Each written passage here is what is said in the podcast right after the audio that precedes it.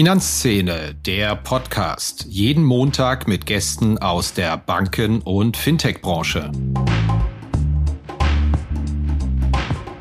Wo man tatsächlich mehr darauf achten müsste, sind die Gewerbeimmobiliendarlehen, da insbesondere natürlich Handel. Weil dort haben wir nicht nur eine verschlechterte Situation in der, der Preislandschaft äh, und der Finanzierung, sondern tatsächlich auch in vielen Mietkonditionen. Und auch im Bürosegment haben wir äh, Immobilien, die sich schwerer tun äh, werden, als in der Vergangenheit einfach ihren, ihre Wunschmiete zu erzielen. Periphere Lagen mit einem schlechten Nachhaltigkeitsgerüst, die werden nicht einfach nur höhere Mieten darstellen und wenn dann die Preise nachgeben und vielleicht ein Anschlussmieter sich verkleinert, dann wird es auch dort natürlich Ausfälle geben. Hallo und herzlich willkommen zu einer neuen Episode von Finanzszene, der Podcast. Unser Thema heute ist nicht die drohende Bankenkrise da draußen, Dort ändert sich die Nachrichtenlage rund um die US-Banken und zuletzt die Credit Suisse so rasend schnell, dass wir dieses Thema besser in unserem täglichen Newsletter abdecken. Unser Thema heute ist eines, das polarisiert. Es betrifft uns alle, die Lage am Wohnimmobilienmarkt. Es betrifft uns über Mieten und Kaufpreise und damit auch mögliches Immobilienvermögen. Es betrifft aber auch nicht weniger als den sozialen Frieden hierzulande. Und natürlich ist die inzwischen doch dramatische Lage am Immobilienmarkt auch ein Thema für unsere Banken. Denn die Zahl der Transaktionen und damit auch das Kreditneugeschäft bricht ein. Wir sprechen über Rückgänge von 50 Prozent und mehr zum Vorjahr, nicht nur, aber vor allem auch wegen des deutlichen Zinsanstiegs. Zwei Fragen liegen nahe. Erholt sich das wieder? Und wenn ja, in welchem Zeitraum? Die ersten schreiben das Jahr schon völlig ab. Und natürlich auch geraten Schuldner und womöglich auch Banken aufgrund der Verwerfung in der Finanzierung in die Klemme, wenn Kredite neu verhandelt werden müssen und Sicherheiten möglicherweise nicht greifen. Darüber sprechen wir heute mit einem der profiliertesten Immobilienökonomen dieses Landes, Professor Tobias Just. Er sagt beispielsweise, Sie haben es im Intro gehört, bei aller Fokussierung auf die Wohnimmobilien was ist eigentlich bei den Gewerbeimmobilien? Da gibt es bekanntlich kein massives Defizit im Angebot wie beim Thema Wohnraum. Die Blitzrunde sparen wir uns heute bei einem wiederkehrenden Gast und Sie werden es hören, Professor Just sitzt im Kloster Eberbach in der IREPS Immobilienakademie. Da können Sie Lautstärke technisch tun, was Sie wollen, aber alle Viertelstunde bimmelt Ihnen da die Glocke von Kloster Eberbach rein. Vielleicht werden Sie sie ja erkennen. Viel Spaß!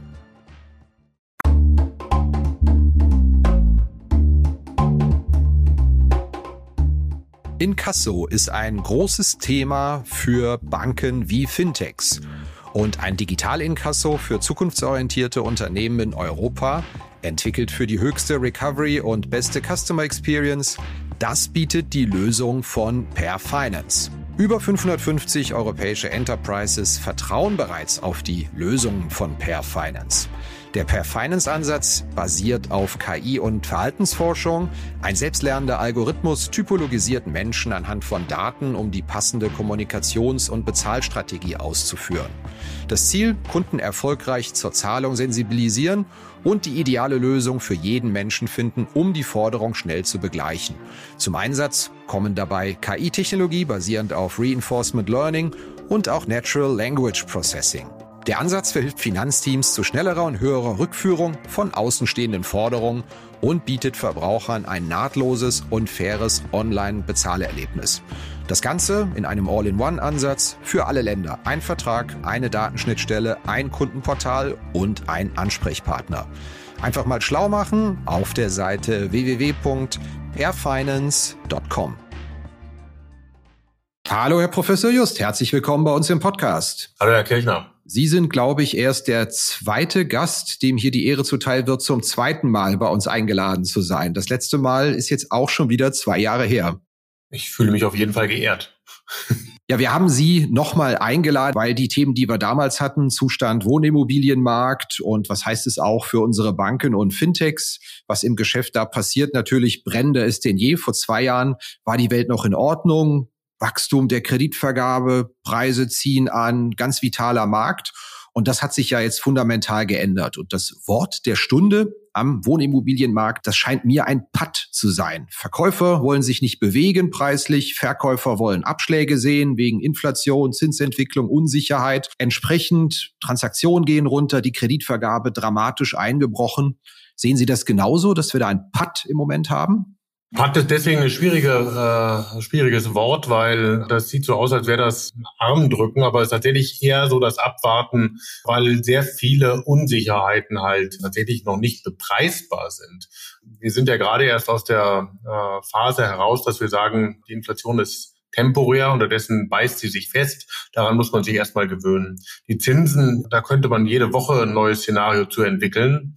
Äh, mal gibt es positive Nachrichten aus den USA, dann wieder schlechtere. Und äh, weil diese Nachrichtenlage, diese Gemengelage so heterogen ist, so vielschichtig ist, kommt man da auch nicht zusammen. Aber was richtig ist, der stark angestiegene Zins hat natürlich für gerade die, die Verkäufer die, die Welt auf den Kopf gedreht, dahingehend, äh, weil sie eben nicht mehr jedes Objekt zu einem immer wieder höheren Preis anbieten können.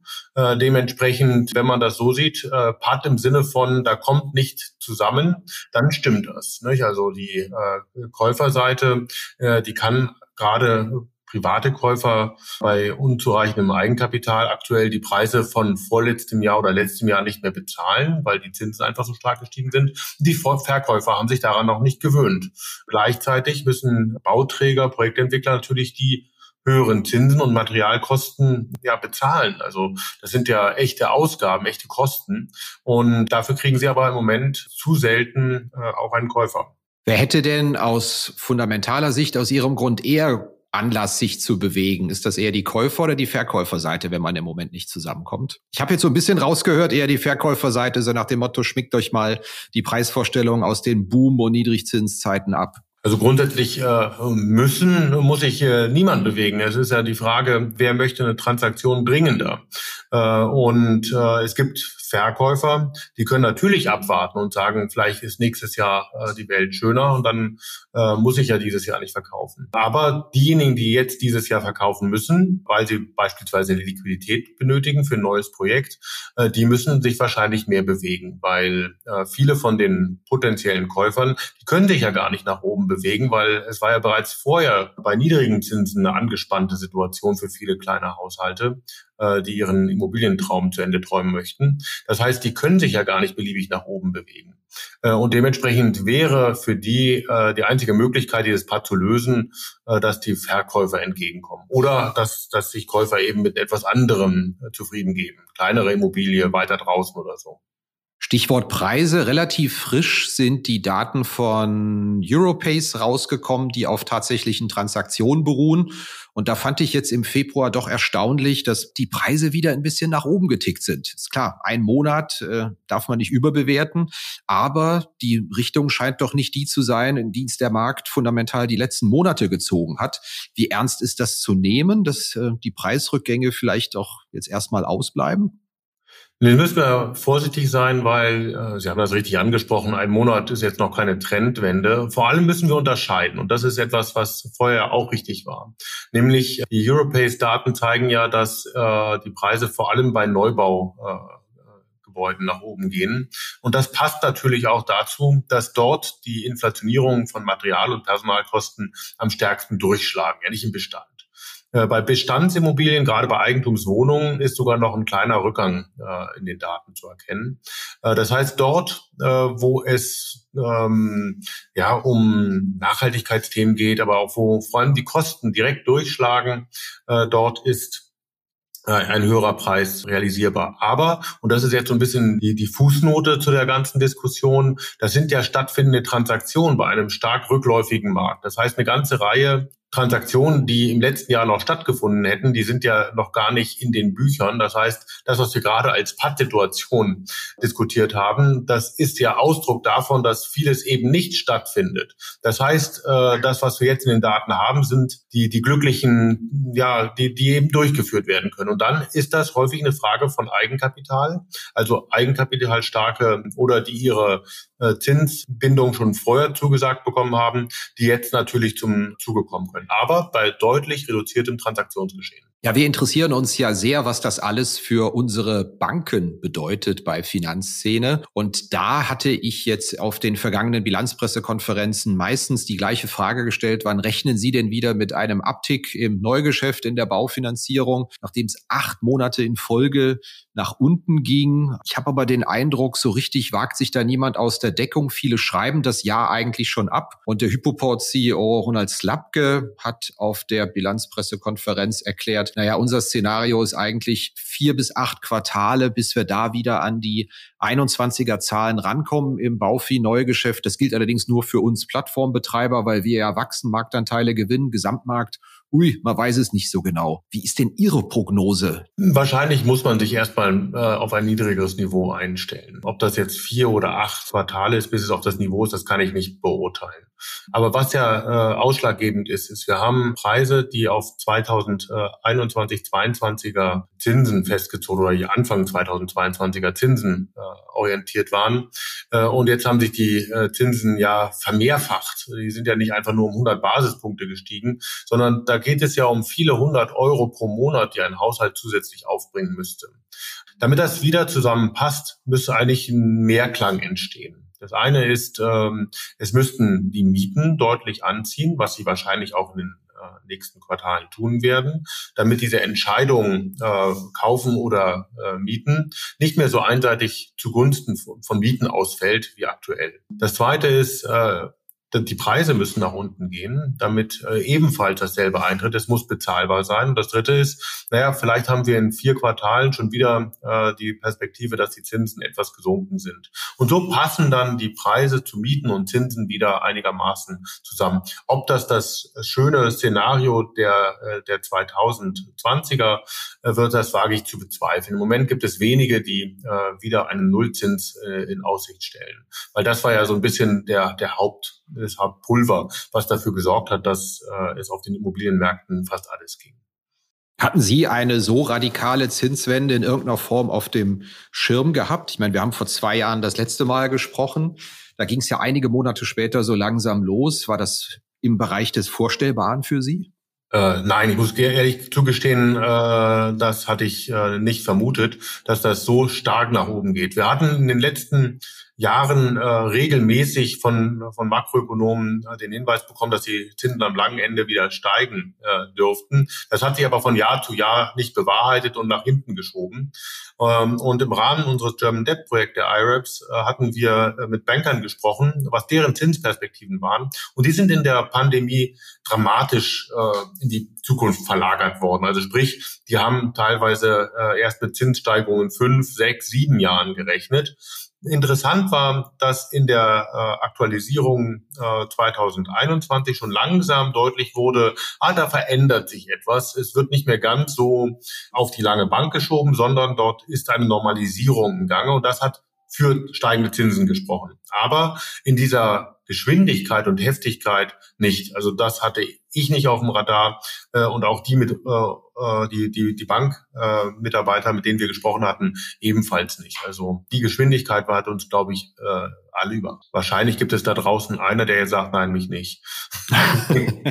Aber ist ja häufig so, wenn wirklich die letzte Hoffnung fahren gelassen wird, dann ist genau der Moment, wo eine, wo eine Marktwende kommt, weil es einfach niemand mehr auf dem Zettel hat. Aber sowas weiß man natürlich auch erst hinterher. Jetzt müssen wir äh, ganz kurz auch nochmal über die Rolle der Aufseher sprechen und ob sie möglicherweise in der doch äh, dramatischen Marktverlangsamung, Einbruch im Bereich äh, Kreditvergabe auch eine Rolle spielen. Denn es ist jetzt ein gutes Jahr her, da hat die Finanzaufsicht einen sogenannten sektoralen Systemrisikopuffer, tolles Wort, äh, erlassen, der jetzt greift seit 1. Februar. Sprich, wenn Banken im Bereich Wohnimmobilien Kredite vergeben, die mit Wohnimmobilien besichert sind, da packt man je nachdem lieber noch mal einen kleinen Puffer drauf, was doch einige Milliarden gekostet hat, zusammen mit dem antizyklischen Kapitalpuffer, was man zurücklegen musste.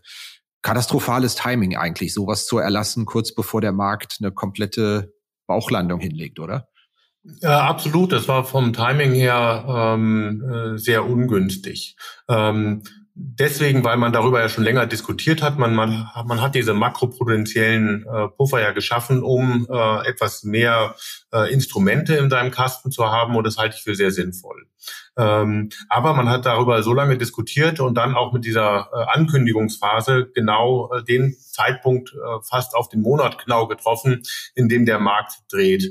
Ähm, das Bemerkenswerte äh, sind dabei jetzt äh, mehrere Dinge. Das eine ist, ähm, dass es vom Timing, haben wir gerade schon gesagt, äh, nicht ideal war und dass das natürlich die Situation für die Wohnungsfinanzierer sicherlich nicht erleichtert.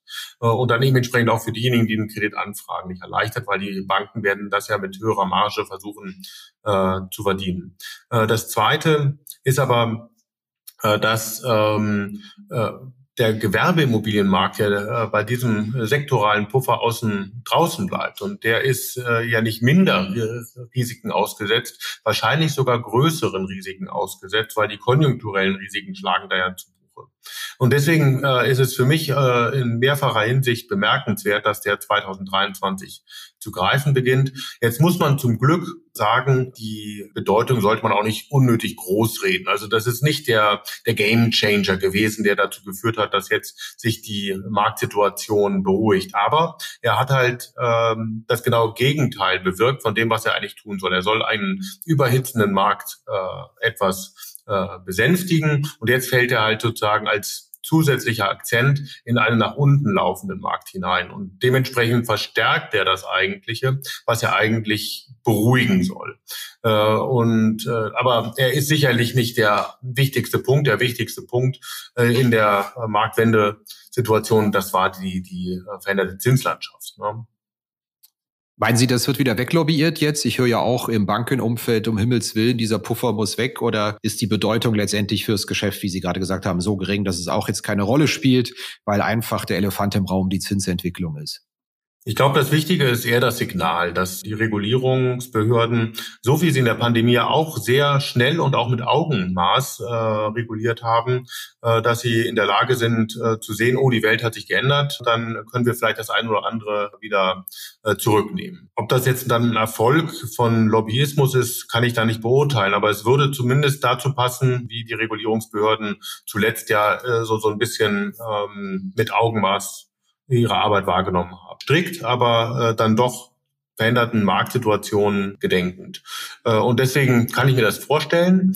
Äh, allerdings solche Prozesse dauern ja. Ich weiß natürlich, es kommt immer auf den Einzelfall und auf die Bank an, aber trauen Sie sich trotzdem zu, eine allgemeine Aussage zu tätigen, ob man sich Sorgen über die Kreditbücher der Banken im Bauviehmarkt machen muss. Wir reden ja hier über 1,3 Billionen Euro alleine in der äh, privaten Immobilienkreditvergabe. Und da hieß es ja all die Jahre immer, Mensch, solide finanziert, hohe Tilgung, lange Zinsbindungsraten und ja, also der, die machen das alle super, die Käufer und Bauherren. Jetzt ist natürlich die Frage, ändert da diese doch äh, radikale Zinswende etwas an den Gleichungen, dass man sich Sorgen machen muss? Wie sehen Sie das? Also die ähm, veränderte Zinsentwicklung, die hat natürlich, äh, äh, wird die einen Ausdruck finden in den Bilanzen auch der Banken. Dafür war eigentlich der, der, der Sprung der Finanzierungszinsen zu, zu stark und zu schnell. Jetzt ist die Frage, äh, wie schnell äh, wird das wirklich zu einer Last? Und das hängt natürlich davon ab, wie lange die, äh, die hohen Zinsen anhalten. Am Anfang hatten wir noch äh, so ein bisschen die Hoffnung, das äh, wird so lange dauern, bis die Inflationsrate hoffentlich schnell wieder zurückgekommen ist und dann können die Zinsen wieder etwas nachgeben, dann ist das alles überhaupt kein Problem. Wenn die Zinsen jetzt allerdings äh, über einen längeren Zeitraum hoch bleiben, dann ist mit jedem Jahr natürlich das Argument der langen Zinsbindung äh, auslaufend. Das heißt, wenn jetzt Leute eine Anschlussfinanzierung benötigen, dann reden wir ja unterdessen äh, über äh, Menschen, die 2013 äh, ihre äh, Erstfinanzierung gemacht haben. Das ist ungefähr noch äh, in, im Rahmen dessen, was man vermuten kann, dass die meisten Haushalte darstellen können. Äh, aber in den nächsten Jahren werden äh, fünfjährig äh, laufende Zinsbindungen auslaufen und mit jedem Jahr eben mehr Zinsbindungen, die mit sehr niedrigen Kreditdarlehenszinsen vereinbart wurden. Und dann wird das natürlich für diese Haushalte zu einer, zu einer Last und dann kann es natürlich auch auf die Banken fallen. Ich erwarte im Moment noch kein, kein großes Problem, weil die bessere Regulierung, striktere Regulierung hat die Banken ja zu einer höheren Kapitalisierung geführt. Und äh, tatsächlich sind gerade im Wohnimmobiliensegment die äh, Ausfälle gering und Zwangsversteigerungszahlen sind niedrig. Also da glaube ich nicht, dass viel kommt. Aber wo man tatsächlich wahrscheinlich mehr darauf achten müsste, sind die Gewerbeimmobiliendarlehen, da insbesondere natürlich Handel, weil dort haben wir nicht nur eine verschlechterte Situation in der, der Preislandschaft äh, und der Finanzierung, sondern tatsächlich auch in vielen Mietkonditionen. Und das ist anders als am Wohnungsmarkt. Ähm, also da könnten äh, Kapitalanleger möglicherweise eine Immobilie immer noch mal weiter äh, vermieten, um ein Darlehen zurückzuzahlen. Das ist im Einzelhandel viel anstrengender. Und auch im Bürosegment haben wir Immobilien, die sich schwerer tun äh, werden, als in der Vergangenheit einfach ihren, ihre Wunschmiete zu erzielen. Das trifft jetzt weniger die, die Top-Lagen, Stand heute, äh, aber periphere Lagen mit einem schlechten Nachhaltigkeitsgerüst, die werden nicht einfach nur höhere Mieten darstellen können. Äh, und wenn dann die Preise nachgeben und vielleicht ein Anschlussmieter sich verkleinert, dann wird es auch dort natürlich Ausfälle geben können. Deswegen mache ich mir um den Wohnungs, die Wohnungsseite weniger Sorgen als über die Gewerbeimmobilienseite. Aber es kann natürlich kleine Häuser geben, äh, die sich darauf so konzentriert haben, die habe ich nicht im Blick. Das kann natürlich passieren. Interessant, dass Sie es ansprechen, denn gerade in der Nullzinsphase war doch der Gewerbeimmobilienmarkt für ganz viele Akteure auch viele Landesbanken the place to be eigentlich, um auch noch gutes Geschäft zu betreiben und auskömmliche Zinsmargen zu verdienen. Zumindest ist mir das immer so erzählt worden und natürlich immer versehen mit dem Hinweis, dass man selbst ja nur das ganz sichere Geschäft mache und nichts anbrennt. Also kenne ich eigentlich keinen Akteur, äh, der es anders betreibt, aber äh, dürfen wir gespannt sein, was da noch kommt. Ja, also äh, natürlich machen alle Teilnehmer immer das ganz sichere Geschäft und äh, gleichwohl sind eine ganze Reihe opportunistische sogenannte Value-Add-Projekte oder äh, mit Aufwertungschancen versehene Objekte an den Markt gekommen. Äh, und das ist immer natürlich Ausdruck, dass man ins Risiko äh, gehen musste, weil die äh, Mietrenditen, also die Ausschüttungsrenditen für die Toplagen äh, sehr deutlich unter Druck geraten waren. Dann gehen natürlich Investoren und dann die Finanzierer mit in risikobehaftete Lagen. Das können Randlagen sein, das können eben Objekte sein mit Leerständen, das können Objekte sein, wo eine Sanierung ansteht, wo eine kleine Projektentwicklung dabei ist. All das sind äh, Dinge, wo man mehr, etwas mehr Mietrendite bekommen hat. Aktuell gehen Investoren sehr gerne in die äh, bevorzugten, in die Top-Lagen, weil die äh, hohen Nachhaltigkeitsstandards genügen, weil die als erreichbar gelten und das ist in der neuen Arbeitswelt äh, wichtiger geworden, als es vorher war. Äh, und äh, dementsprechend, äh, wenn das auch bei den Mieten ankommt, und das tut es, dann heißt das, hat das natürlich als Kehrseite der Medaille, dass die Randlagen unter Druck geraten können. Das heißt, hier gibt es wahrscheinlich eine Asymmetrie. Und diejenigen, die tatsächlich auf diese Bestlagen und die guten, hohen vermieteten Immobilien gesetzt haben, die werden wahrscheinlich tatsächlich im Moment wenig Sorgen haben. Aber äh, das gilt eben nicht für alle. Lassen Sie uns noch mal einen Bogen zum Thema Erschwinglichkeit, insbesondere bei privaten Wohnimmobilien schlagen. Das ist ja eine ganz beliebte Debatte. Man kann sich nichts mehr leisten, die man auch so anekdotisch hört. Und tatsächlich ist es ja so, die Ratio Annuität zu Einkommen, die ist ja wirklich durch die Decke geschossen in den vergangenen zwei, drei Jahren. Dazu würde ich Sie gerne mal fragen, wie sieht das im internationalen Vergleich aus? Haben Sie da Anhaltspunkte, ob wir in Deutschland auch nach dieser Zinswende auf hohem Niveau jammern oder ob wir in Deutschland tatsächlich auch in Sachen Erschwinglichkeit jetzt mittlerweile ähnlich äh, schlecht, muss man schon sagen, unterwegs ist? Äh, man könnte sagen, sowohl als auch. Also äh, wir jammern, glaube ich, tatsächlich auf einem vergleichsweise hohen Niveau, wenn wir äh, sozusagen Frankfurt, Berlin mit Paris, London oder äh, Shanghai vergleichen. Äh, aber auch mit, mit, mit Stockholm. Das heißt, dort sind die ähm, Belastungen äh, der, der Preise in Relation zu den äh, Einkommen äh, viel ungünstiger als bei uns. Das äh, macht sich daraus darin ja äh, bemerkbar, dass typische Wohnungsgrößen in den ähm, in, in Paris, in London, aber auch in, in Hongkong, in New York viel viel kleiner sind äh, als bei uns, bei teilweise ja höheren Durchschnittseinkommen. Das heißt, da ist die Erschwinglichkeit viel viel schlechter. Das ändert aber nichts daran, dass man ja nicht geplant hat, in Paris zu wohnen, sondern äh, in, in Darmstadt oder Wuppertal. Nicht? Also dass man seinen eigenen äh, Lebenshorizont ja äh, ganz konkret ausgerichtet hat und möglicherweise ähm, Pläne, dass man mit seinen äh, zwei Kindern auf 120 Quadratmeter leben möchte. Ja? Und dann hilft es einem nicht, dass äh, oder nur wenig, wenn man sagt, ja, stell dich nicht so an, in Paris leben die nur auf 80. Ja?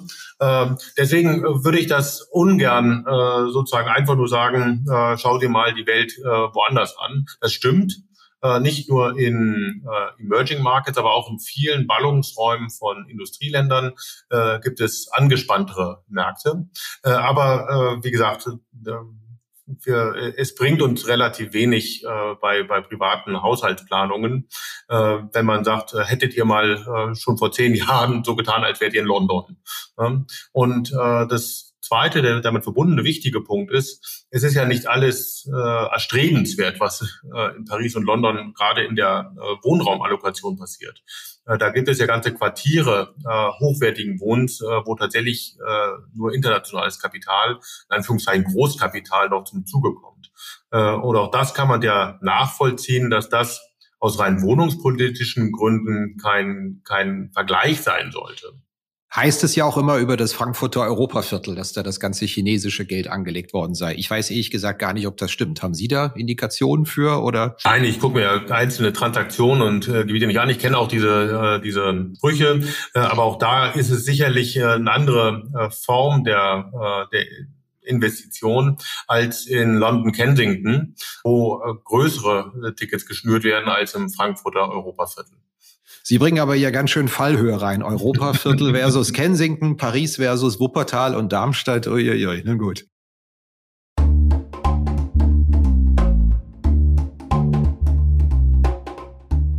Ja, wenn es ein Thema gibt, das den Smalltalk dominiert, bei mir, wenn ich mit Vertretern der Banken- und Fintech-Szene spreche, dann ist es doch die Regulatorik. Was das alles kostet, das Personal, das man finden und binden muss, den Aufwand, den man damit hat. Ja, die Emma Risk und auch die bankenaufsichtlichen Anforderungen an die IT, kurz BAIT, die haben viele schon auf dem Radar. Aber jetzt wartet bereits Dora am Horizont, die nächste Regulierungswelle.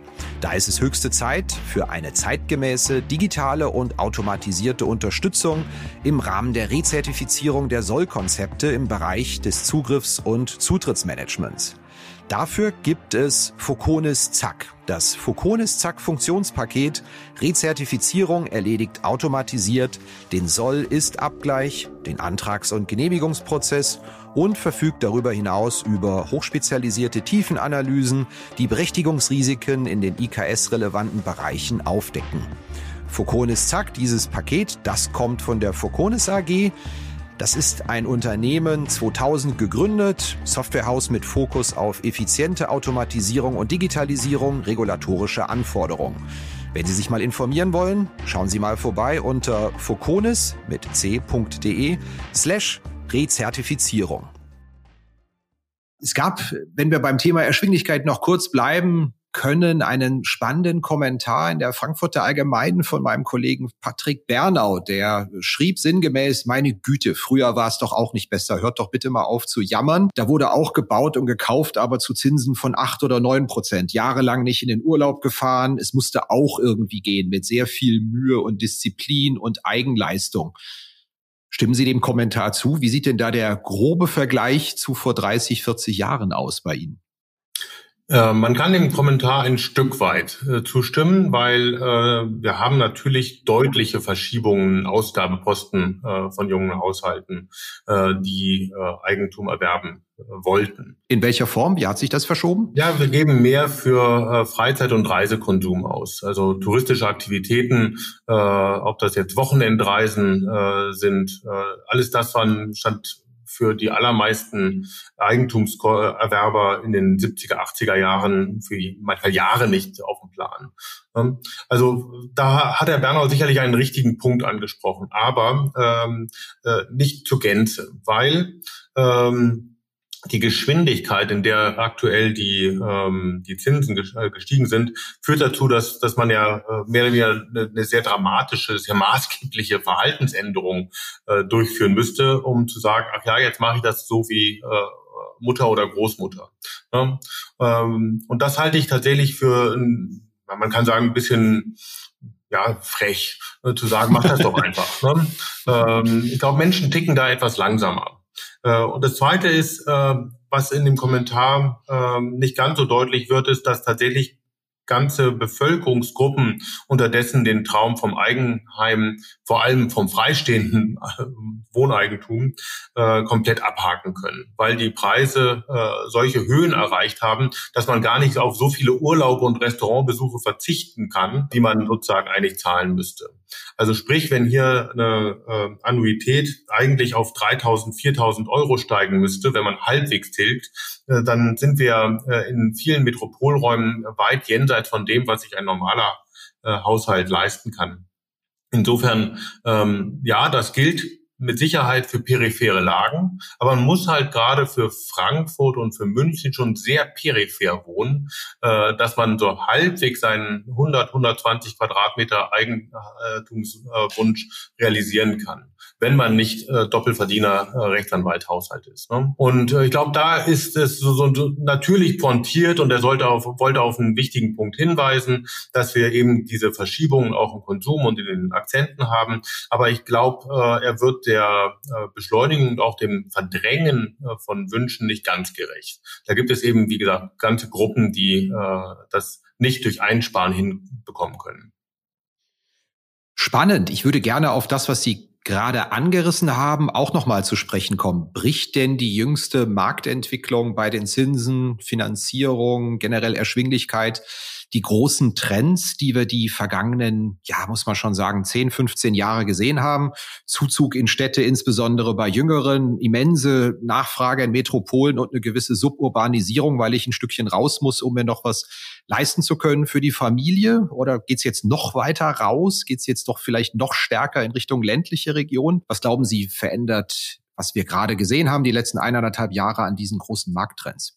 Also die, äh, der Zuzug, halt dieses Thema Reurbanisierung, der, das, das Wiederentdecken der Stadt, ähm, das war ja auch deswegen möglich, weil wir zwischen 1995 und 2005 äh, eine reale äh, Verbilligung des Wohnens in den Städten hatten. Aber vor allem haben wir das natürlich demografischen Prozessen äh, zu verdanken und äh, einer Belebung des Arbeitsmarktes.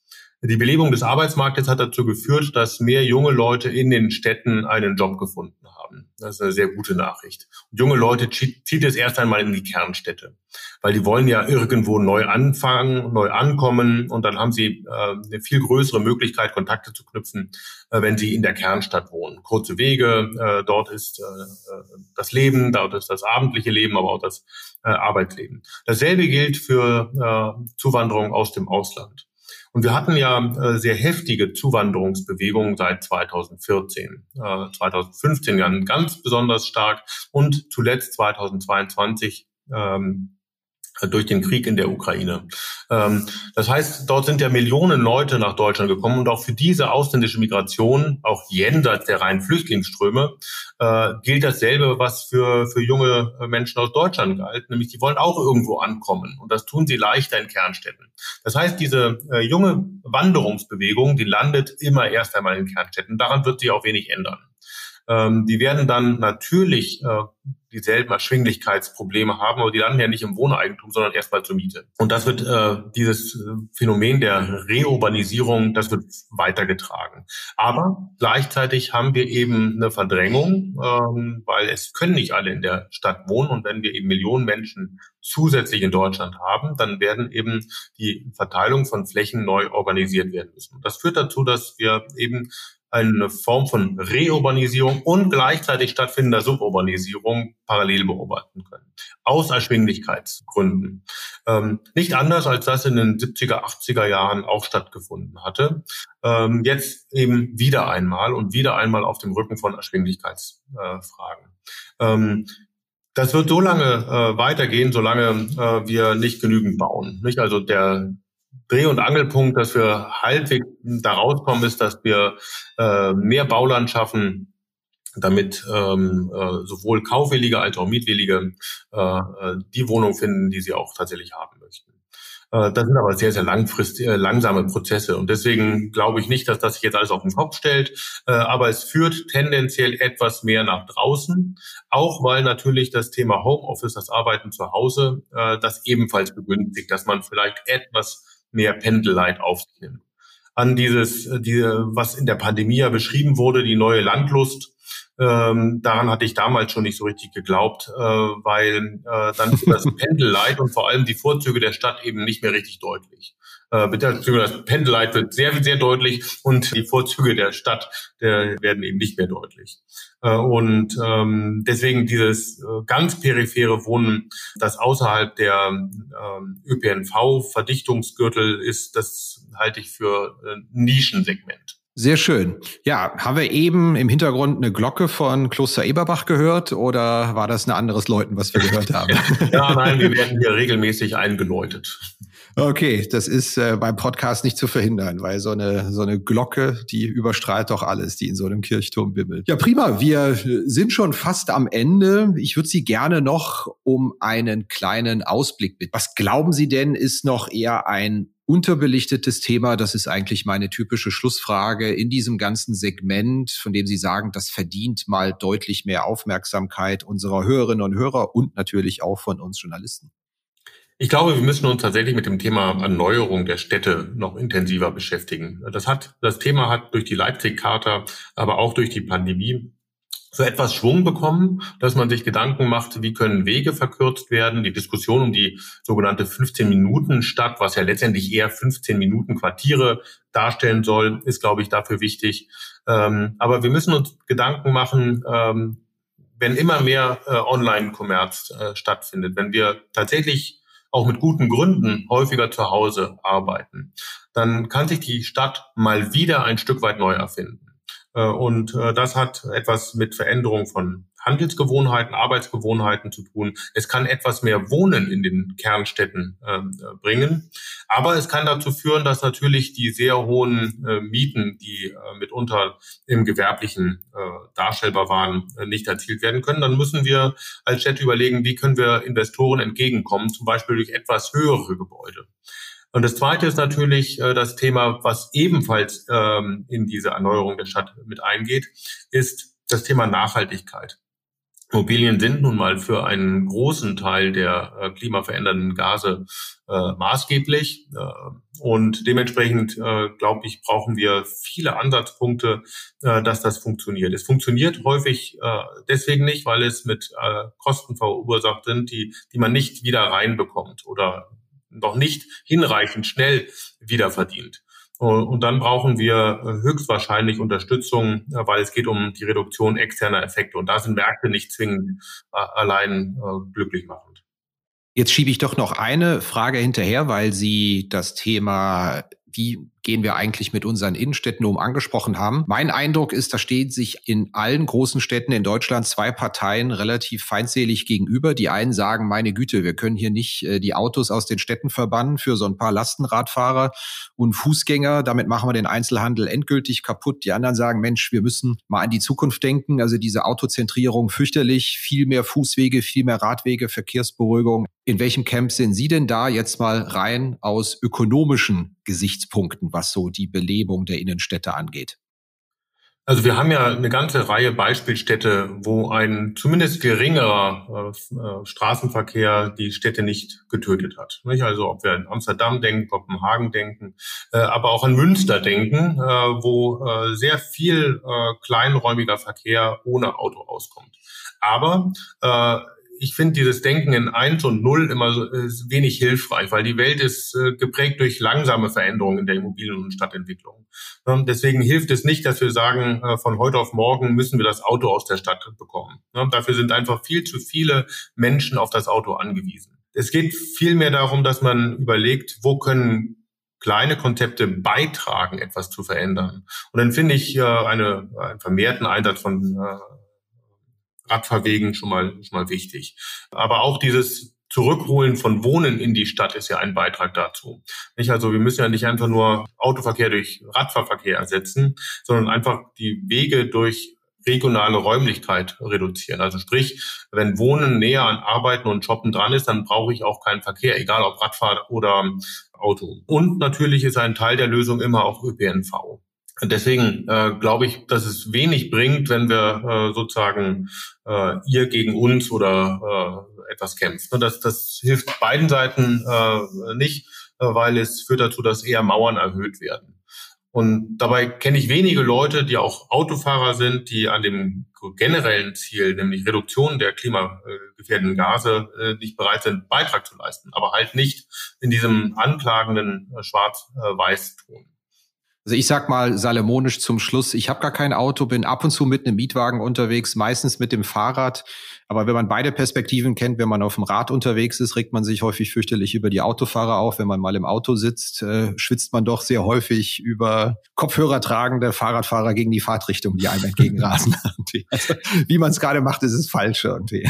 Nein, also äh, man kann es ja auch andersrum drehen. Wie man es gerade macht, ist richtig. Also wenn man, wenn man weiß, dass man hin und wieder sein Auto gegen das Fahrrad eintauschen kann, äh, dann macht man, glaube ich, schon viel richtig. Und wenn man dann auch noch mit einem großen Herzen äh, um die Häuser fährt und sagt, hin und wieder ein Auto, geht das auch in die richtige Richtung. Also man kann genau. das, äh, aus, der, aus dieser Hasskappe auch äh, eine, eine Optimisten- oder Positivkappe machen, äh, weil, wie gesagt, das Auto hat ja durchaus Vorzüge und genauso Vorzüge hat das Fahrrad oder das Fußlaufen. Ist doch ein schönes Schlusswort. Einfach mal die Perspektive wechseln und lernen, wie es die anderen sehen. Das würde uns vielleicht helfen. Prima, Herr Professor Just. Ich danke Ihnen sehr herzlich. Habe wieder einiges gelernt. Besten Dank für Ihre Zeit. Ja, danke.